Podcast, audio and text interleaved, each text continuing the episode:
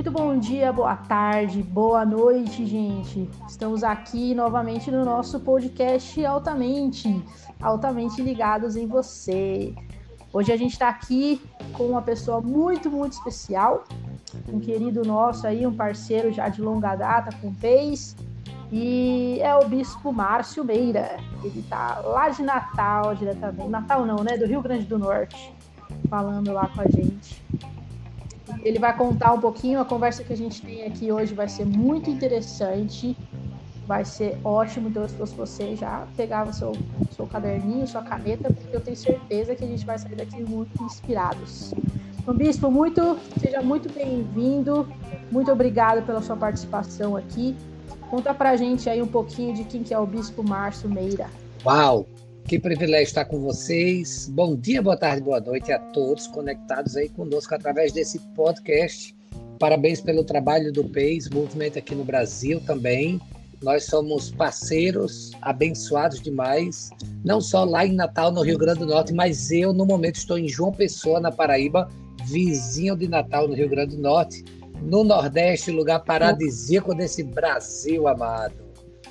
É mesmo. E... Eu amo o Nordeste. Ah, seja sempre muito bem-vinda. Aqui nós temos belas praias, o lugar onde Jesus veio e descansou e ficou e deixou a Assunção maravilhosa nesse lugar. É, então, já foi apresentado, meu nome é Márcio Meira, eu sou casado com Linda. Linda é a minha esposa já há mais de 18 anos.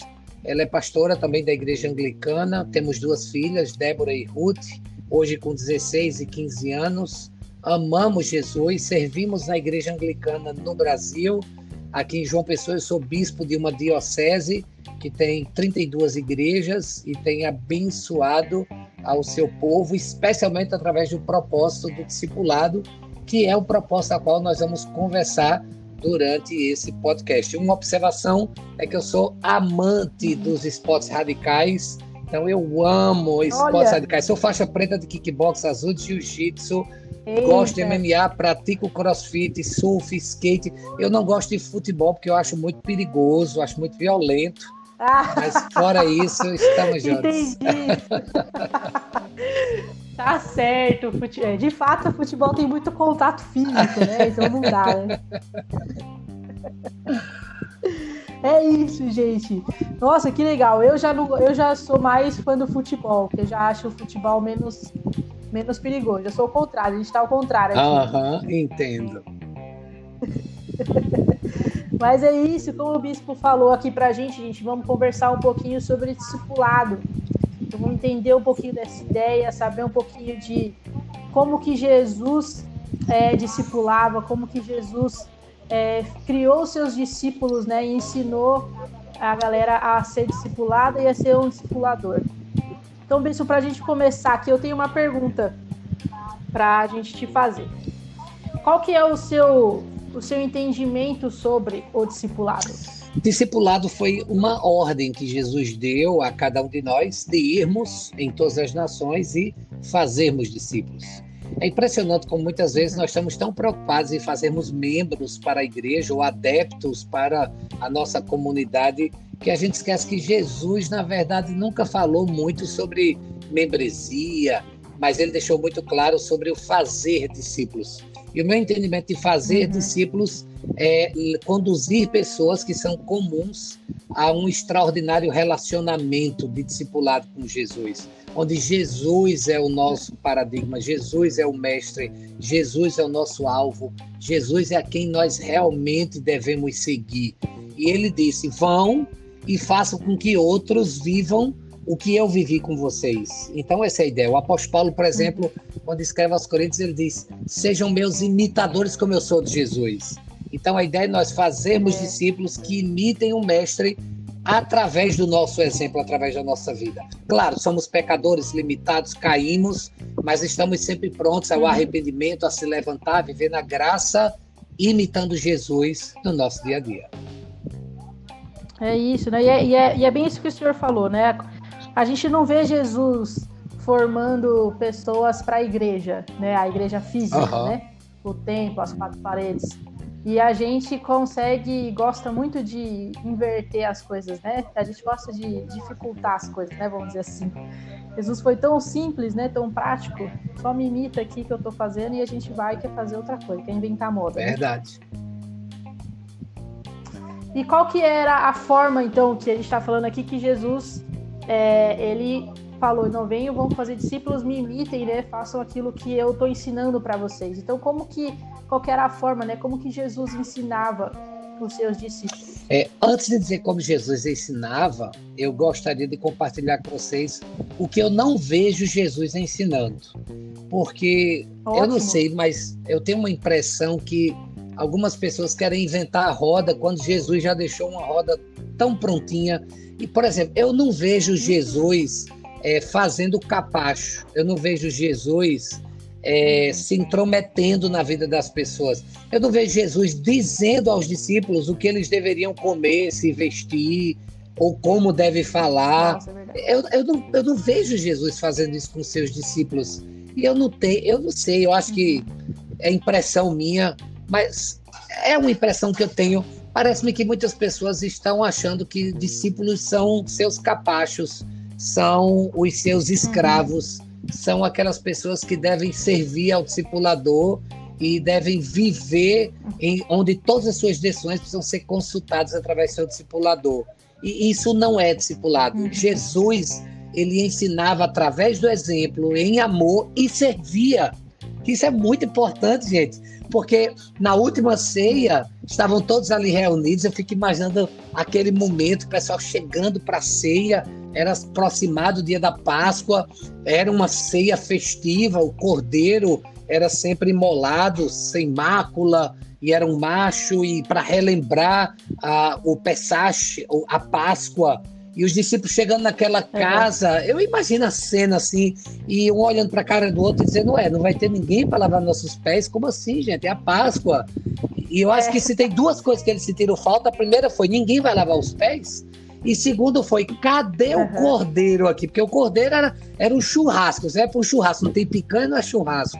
Pelo amor de Deus, vai se ver o quê? Galinha. Galeto não é churrasco, gente. Pelo amor de Deus. E aí ninguém para lavar os pés, não tinha um servo, não tinha ninguém. E aí Jesus, ele, ele, ele vai se despindo das suas vestes talares, toma uma toalha, deita água na bacia e começa a lavar os pés dos discípulos. Uau! Essa é a forma que Jesus Uau. ensinava aos seus discípulos, através do exemplo, do serviço, da toalha, da bacia, do se abaixar. E, e lembre-se que naquela época o pé dos discípulos não era como os nossos pés hoje, limpinhos, foi no pé de cure, é. ajeitadinho, sandalinha, não, não, não, não, não. No máximo era um sandalhão de couro, naquela terra batida, cheia de poeira. Eu imagino um inheiro, bicho de pé, o chulezinho básico ali Exato. misturado no pó de cada dia. E Jesus lava os pés. Olha que lindo. É isso que ele faz. Nós precisamos imitar o mestre fazendo o que ele fez, servindo. E lembrando que quando perguntaram sobre o cordeiro, devem ter se lembrado do que João Batista disse: Eis aí o cordeiro de Deus que tira o pecado do mundo. Jesus é o que é. sacrifica, é o que serve, é o que lava os pés, é o que dá a vida, é o que diz: Isso é o meu corpo, isso é o meu sangue, é o que está pronto a colocar o braço na seringa e dizer: Eu sou o primeiro. Porque eu não sei se isso acontece aí não. onde você está, mas parece-me que a gente percebe discipuladores procurando discípulos que lhes sirvam. E essa é uma inversão de valores, você uhum. não acha? Com certeza, não, com certeza. Acho que não é só no, não é só no Nordeste, não. Acho que o, no Brasil inteiro, e eu ainda vou me atrever, atrever a falar que é no mundo inteiro, né? Que a gente acha esses. É, as pessoas de hoje em dia que elas querem ser. Elas querem ser servidas, uhum. né? E aí Jesus só veio com esses três tapas na cara aí, ó. Tá, tá, tá. Então aí é, é ao contrário, né? Quem quiser ser o primeiro, que seja o último, né? Basicamente. É por isso que o A.W. Tozer ele disse: somente um discípulo pode fazer um discípulo. Ou seja, eu jamais hum. poderei lhe ensinar algo se eu não estiver vivendo. Eu jamais poderei te dizer, sirva, se eu não for o primeiro que serve. Eu me lembro de Jesus agora com aqueles irmãos que diziam: Jesus, e aí, quem vai sentar do seu lado direito, esquerdo e etc. Como é? Coloca a gente aí para liderar, a gente quer ser os primeiros e tal. Uhum. Jesus disse: aquele que quer ser o primeiro, seja o último, aquele que quer ser servido, que tal uhum. servir? Então, enquanto a gente não fizer uhum. isso, essa é, essa é a lógica do reino, que vai de encontro à lógica dos nossos dias, onde as pessoas querem ser servidas ao uhum. invés de servir. Querem discípulos, mas não querem ser discípulos. E ser vai fazer toda a diferença Exato. nesse processo de fazer discípulos. Exatamente. E aí a gente está falando um pouco aqui de servir, né? E aí me vem uma, uma, uma pergunta na cabeça aqui, é, e eu queria fazer para o senhor, né? Essa questão de, de servir, acho que às vezes as pessoas elas pensam muito que eu servir o outro, é, eu estar tá disponível para o outro é muita humilhação, uhum. né? As pessoas tá, parece que as pessoas acham que ah, eu vou servir a outra pessoa se eu tenho uma porque as pessoas ficam muito pensando na posição que elas têm, né? Não, se eu sou um líder, como que eu vou servir a outra pessoa? Eu vou estar tá me humilhando para essa pessoa. E, e, Jesus realmente ele faz o contrário, né? Então, o que, que seria, qual que seria a, verdade, a, a verdadeira interpretação que a gente tem que tirar dessa questão, dessa palavra de servir ao próximo, servir ao A palavra é sirva com espontaneidade e não por obrigação. Uhum. Aí, às vezes, algumas pessoas elas servem para mostrar que estão servindo, elas servem para sair na foto ou no vídeo, ou elas servem para que possam depois fazer do seu serviço belíssimas ilustrações, onde infelizmente não é espontâneo, não é comum, não é costumeiro, não faz parte do dia a dia. É, discípulos são chamados ao uhum. serviço no tempo todo e em todo o tempo e não apenas para fazer o básico, mas para hum. surpreender. Eu me lembro agora a, da carta que Paulo escreve a Filemon, e lá no versículo 8 ele diz: Por isso mesmo, tendo em Cristo plena liberdade para mandar que você cumpra o seu dever. Então, tem coisas que precisam ser feitas. Quem é que vai fazer? Deus conta comigo, Deus conta com você. Então, vamos então servir ao Senhor com alegria, com espontaneidade. Eu, eu gosto muito dessa carta de Filemon. No versículo 4, Paulo diz assim: Eu não quis fazer nada sem a sua permissão, para que qualquer favor que você fizer seja espontâneo e não forçado. O que Paulo disse foi: Ó, oh, eu poderia mandar um decreto, eu poderia dar uma chancelada, eu poderia dar uma carteirada apostólica é, paulina. Eu sou Paulo, o apóstolo. Então se liga aí, faz uhum. o que tem que ser feito. Lembrando que Paulo estava conversando com Filemão por causa de Onésimo, que era escravo e Sim. que pisou na bola com Filemão e agora estava retornando. E Paulo disse: Ó, oh, eu poderia lhe obrigar, mas eu não quero que seja forçado, tem que ser espontâneo. Então uhum. ele não dá uma ordem, ele simplesmente não mostra sua autoridade apostólica, mas o amor que estava no coração então, o, o bom da autoridade é não precisar usá-la. Todas as vezes que você precisa dizer, olha, me respeite, eu é. sou seu discipulador. Isso quer dizer que você nunca discipulou, porque você está querendo impor um respeito que nunca fez parte desse relacionamento. Então, a resposta é: eu estou indo, ou já vou. E, e, muitas vezes é isso que a gente escuta, né? A gente pede para alguém, ah, estou indo, já vou. Uhum. Mas, na verdade, é já fiz, já fui. Por quê? Porque com espontaneidade a gente não espera o discipulador, o líder, o pai, o pastor, quem quer que seja. A gente simplesmente vai lá e faz. Por quê? Porque a gente entende a espontaneidade do serviço. Jesus foi muito espontâneo, foi lá, lavou, foi lá e fez. E, e nós precisamos estar prontos a fazer a mesma coisa. Lembra da parábola do samaritano? Ou seja, ali Jesus ele quebra um paradigma. Ele diz que o ministro de louvor passa direto. Ele diz que o sacerdote passa direto, ou seja, os pastores, aqueles que estão envolvidos em ministério de plataforma, na, no cartão postal da igreja, na vitrine, todos passam direto.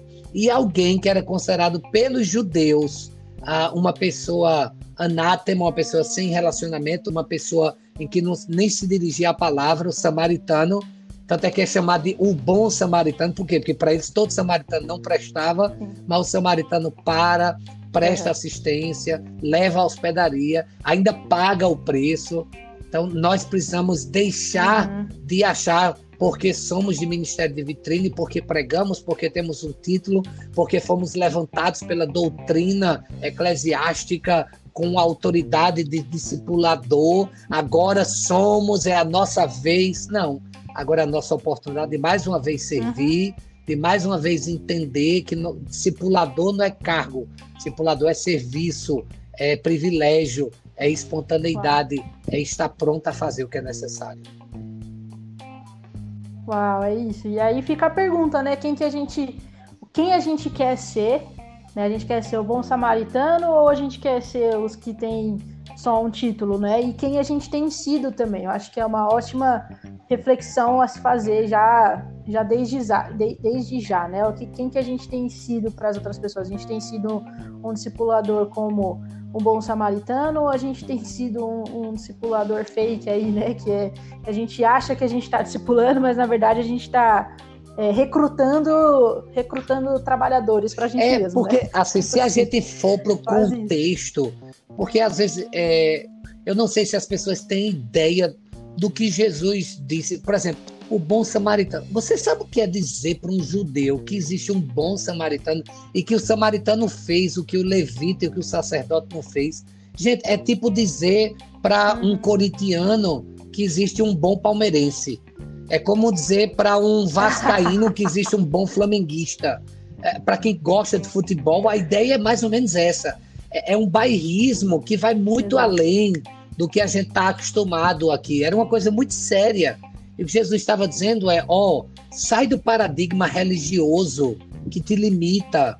Para de ficar preso a usos e costumes denominacionais, a placas, a coisas que, que só fazem te limitar. O que Jesus está dizendo é: existe muito mais do que você está acostumado. Há mais coisa entre o céu e a terra do que ah. possa imaginar a vossa vã filosofia. Porque às vezes a gente fica filosofando religiosamente e a gente acaba limitando a roupa, a denominação, a placa, a jeito, a forma. Uhum. É, é, impressionante como tem briga eclesiástica sobre metodologias de discipulado é classe de discipulado. Gente, discipulado não é aula, discipulado não é classe, discipulado não é escola, escola de discípulos. Gente, discipulado é vida na vida.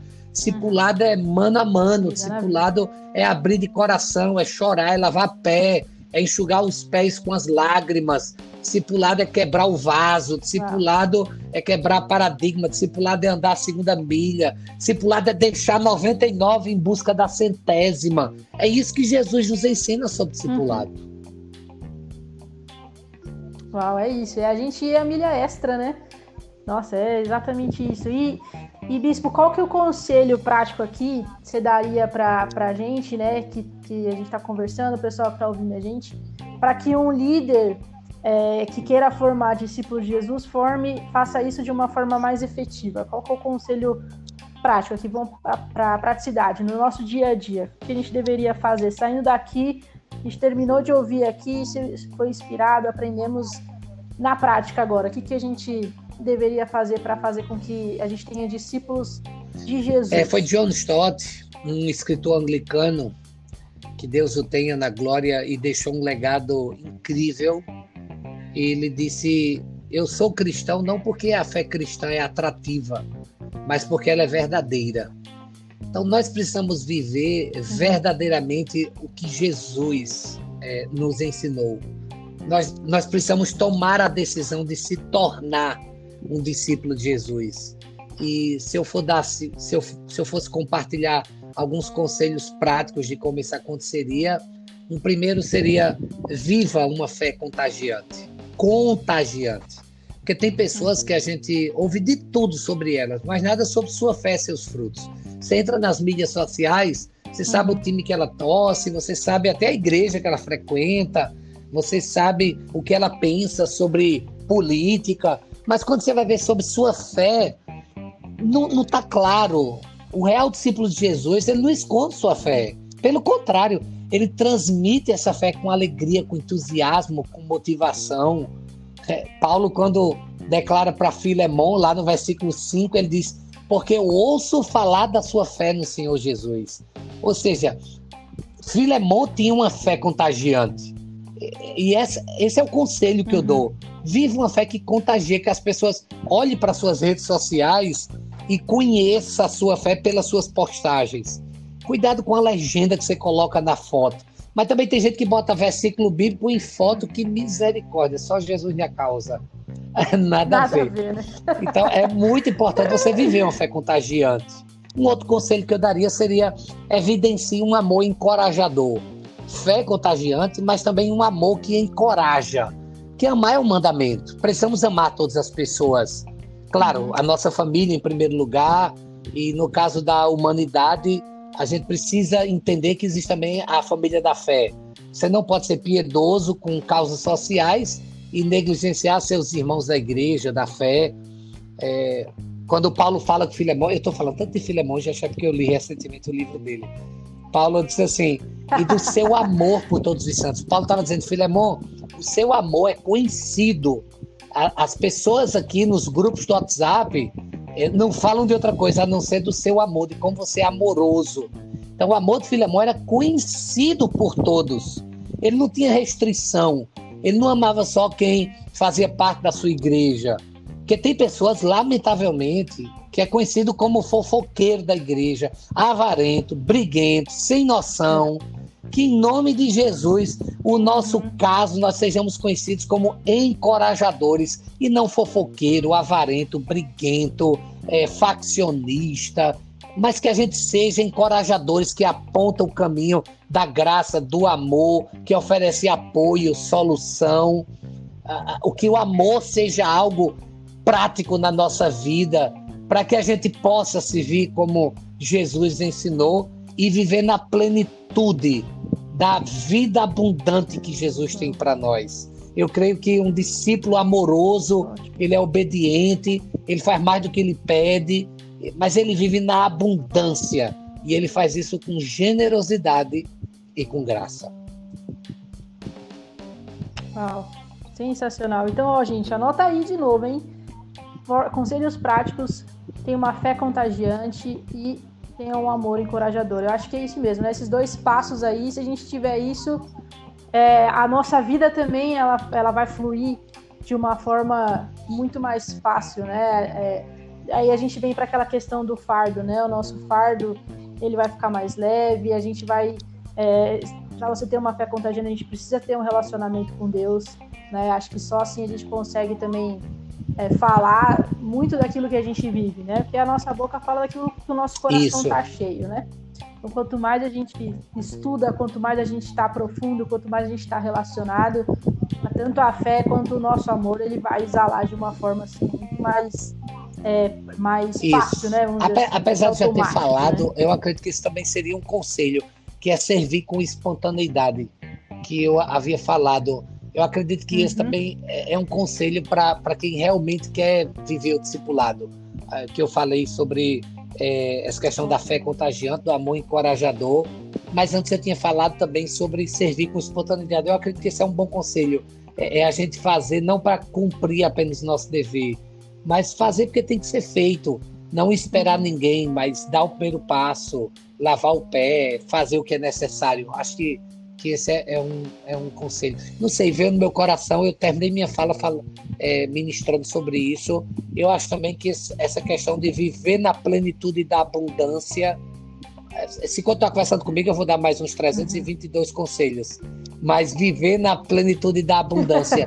eu me lembrei da palavra de Jesus, né? De, de veio para nos dar vida e vida e abundância. Então eu acho que as pessoas não vão querer ser discipuladas Verdade. se ela não vê a abundante vida de Jesus em você esse seu exemplo vai fazer toda a diferença. Exato, com certeza. E, e Bispo, para a gente começar a encerrar aqui, o que, que a gente deve fazer para a gente evitar, para não errar o alvo na hora da gente discipular? Né, Lembre-se que não é sobre você, é sobre Jesus.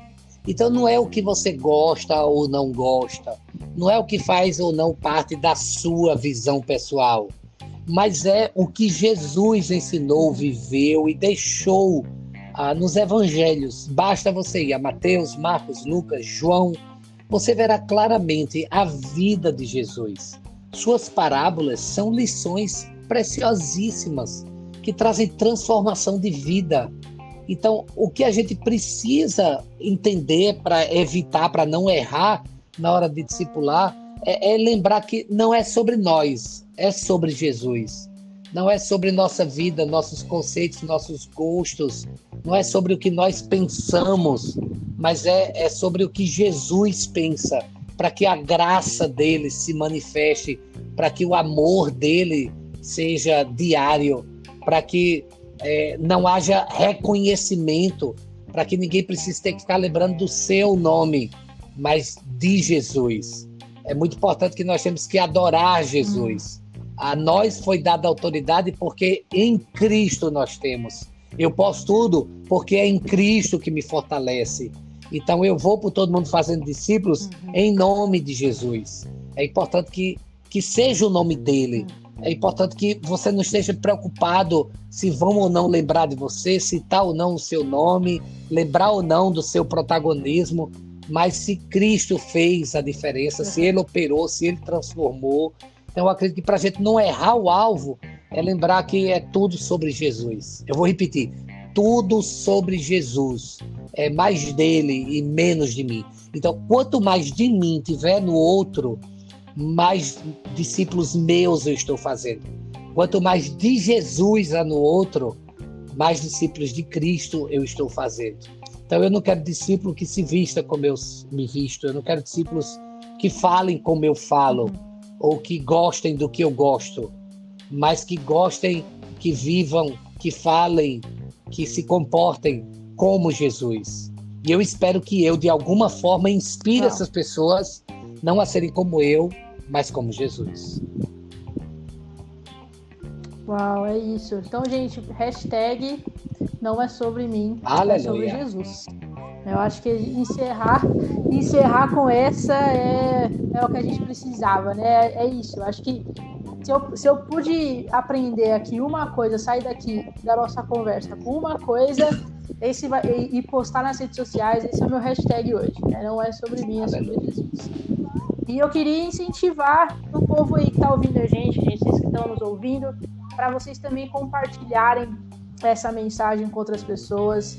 É, eu acredito que tem muita gente que precisa ouvir isso, que precisa ser inspirado, assim como eu fui inspirada aqui pelo Bispo Márcio, com certeza você que está ouvindo a gente também está sendo inspirado agora, né? Aquilo que a gente recebe, esses ensinamentos que a gente tem de Jesus, não é para ficar só na gente, né? tem que acabar aqui, né? A gente tem que passar adiante. Então, que fica aí a, o conselho para vocês, o desafio para vocês postarem aí nas redes sociais o que vocês aprenderam hoje, compartilhar com outras pessoas, manda o link mesmo, manda aí e vamos fazer com que essa mensagem espalhe.